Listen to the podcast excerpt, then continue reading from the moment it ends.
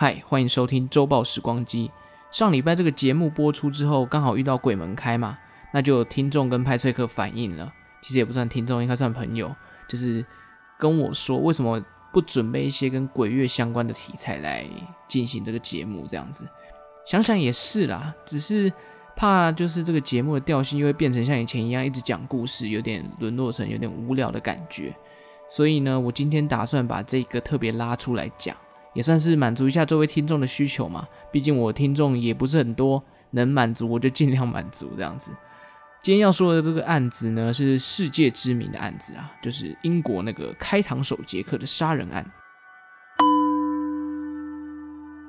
开膛手杰克，我以前一直以为只是一个小说，就是他是小说里面的人物，没想到是真有其人呢。而且以前认识他的方法，好像就是从《名侦探柯南》的。剧场版《贝克街的亡灵》那个刚好它里面的虚拟环境里面有开膛手杰克嘛，里面就有提到他。那么这件案子到底是怎么变成世界知名的悬案，又如何变成了那么多电影、电视、小说的题材呢？西元一八八八年，当时的英国正值维多利亚时代，伦敦已经是一座全球化的都市。这里的文化、商业、教育以及金融等等都是领先其他地区的，因此也就吸引了大量的人口想要搬进来伦敦，运用这里的资源来创业，完成自己的梦想。然而，要拥有伦敦地区的资源，就必须先付出相对的代价，高物价以及快步调等等的生活。许多人因为没有办法负担起这样的生活费，因此人口开始往伦敦的外部移动。开膛手杰克的案子就是发生在英国伦敦东区的白教堂地区。跟台北东区不一样，伦敦东区属于比较落后的地方。正如上面说的，这里的外来人口因为负担不起英国的物价，选择到此居住，过不下去的生活，自然助长了当地的犯罪率。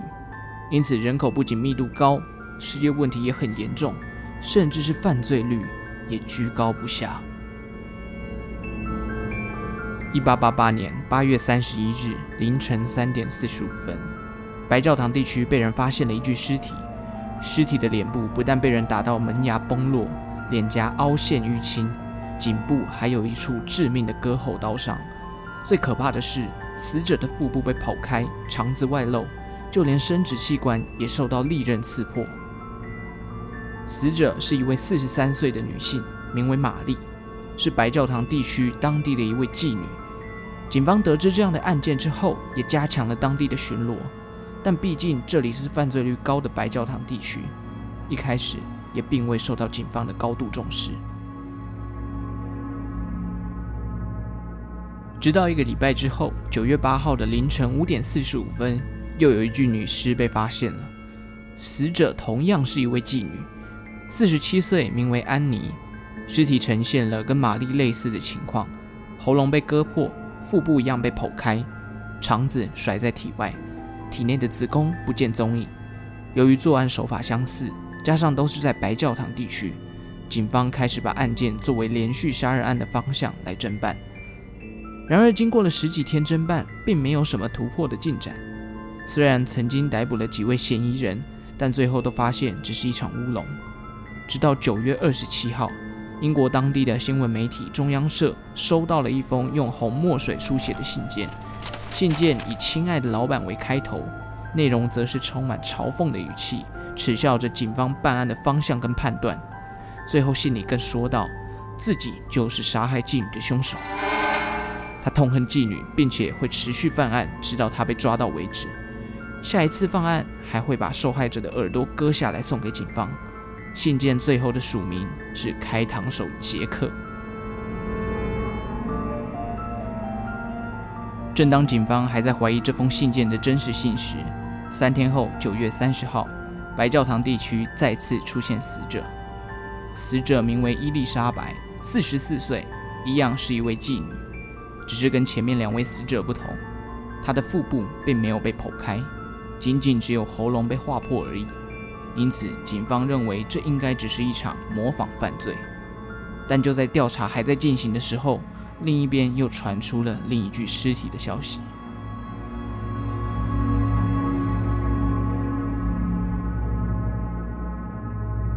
另一边的死者是一名四十六岁的妓女凯萨琳。凯萨琳的喉咙被划破，肠子一样外露，子宫跟肾脏都不见了。最令人毛骨悚然的是，凯萨琳的耳朵真的被利刃割过，摇摇欲坠，似乎就如同上一封信里所说的，犯人想要把耳朵割下来送给警方。后来，警方更在附近寻获了一件沾满血迹的衣物，衣物证实就是凯萨琳的。而在发现证物的旁边有一座高墙，上面写上 “The Jews are not the men that would be blamed for nothing”，意思是犹太人不应是被无故怨恨的民族。当时欧洲地区有一批反犹太族主义的抗议人士，为了避免这样的事情节外生枝，这句话很快就被清洗掉了。但也因为这一句话，不少的风声怀疑犯人是不是就是犹太人呢？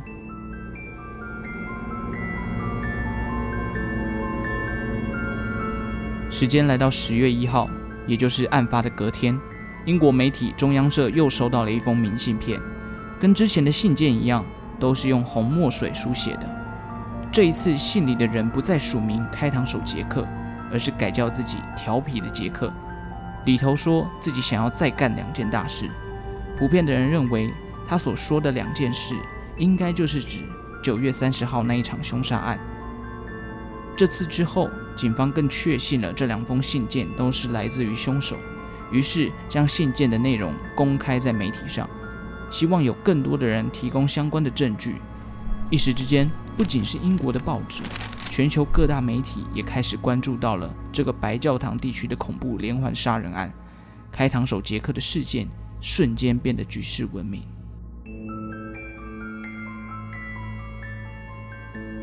随着开膛手杰克的犯罪行径越来越嚣张，警方也请求白教堂地区的居民自己成立一个白教堂警戒委员会，希望透过居民的力量来维护当地败坏的治安。没想到十月十五号，委员会就收到了一封信件，写信者自称是来自地狱的使者，里头附上了半颗人体的肾脏，信里更写道，这颗肾脏是取自于某一个女人。另外半颗已经被他煮熟吃掉了，他还说很好吃，最后更嘲讽的写下：“有本事来抓我啊！要不要我把作案时的刀也寄给你看看？”现在不止警方被瞧不起，连委员会也被看没有。但在这之后，开膛手杰克似乎沉寂了一段时间，可能是因为各地的关注度提高了，让他难以犯罪。一直到十一月九号。一名房东准备向他的房客二十五岁的玛丽珍收取积欠已久的房租时，在抵达租屋处敲门没有人回应的情况下破门而入，才发现玛丽珍已经惨死在床上。全身赤裸的玛丽珍颈部有严重的勒痕，胸部、腹部都被剖开了，心脏也不见了，脸上的耳朵跟鼻子也都被割下来。这一个案件也被认为是开膛手杰克所犯下的案件当中。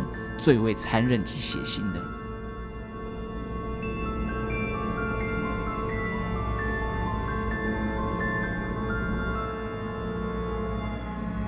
然而，就在此事件之后，就再也没有出现类似的犯罪手法了。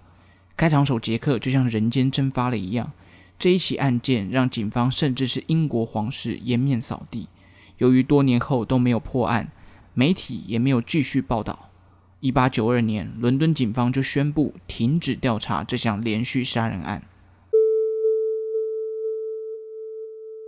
其实，除了上面五位受害者，当时也流传了许多可能是遭受到开膛手杰克杀害的人，但是大部分都没有足够的证据，因此普遍也不会被人家拿出来讨论。而至于开膛手杰克真正的身份到底是谁，当时的警方也归纳了几个凶手的特点。包含一定要具备干净利落的刀法以及专业的解剖知识，才能够顺利的开膛剖肚。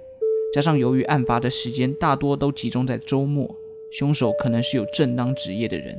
但是这几项特点的人实在太多，而且没有关键性的证据，所以凶手完全是无法确定的状态。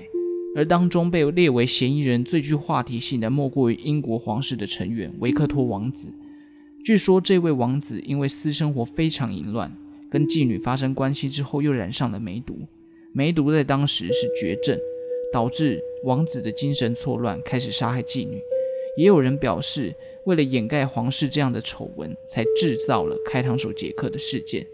但这些说法都缺乏根据，最后都转变成为小说的题材而已。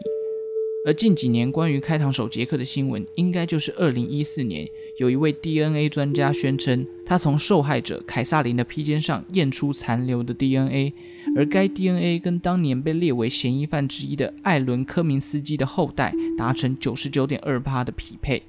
艾伦是一名犹太人，且于1891年因精神病住进了精神病院。虽然验出的 DNA 极为相似。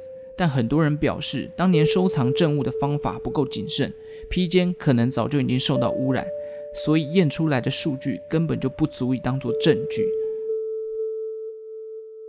所以说，还是没有人知道谁到底是真凶。事情已经过去了一百多年了，在我看来，这件案子想要破案应该很难。开膛手杰克的故事也演变成了很多小说、电玩，甚至是旅游的目的地。伦敦当地就把开膛手杰克犯案的地点串联成了一个游程，在夜晚你可以跟着这样的路线去做夜游，顺便到当地的酒吧去小酌。其实我觉得也蛮诡异的了。不过夜晚外出还是真的要小心，警戒心还是要有的，不单单只是因为鬼月的关系。因为你看现在在路上，人比鬼还可怕，有人会拿刀开膛破肚，有人会拿枪射你。所以，大家在晚上独自一人的时候，还是要特别注意安全的。周报时光机，我们下次再见喽，拜拜。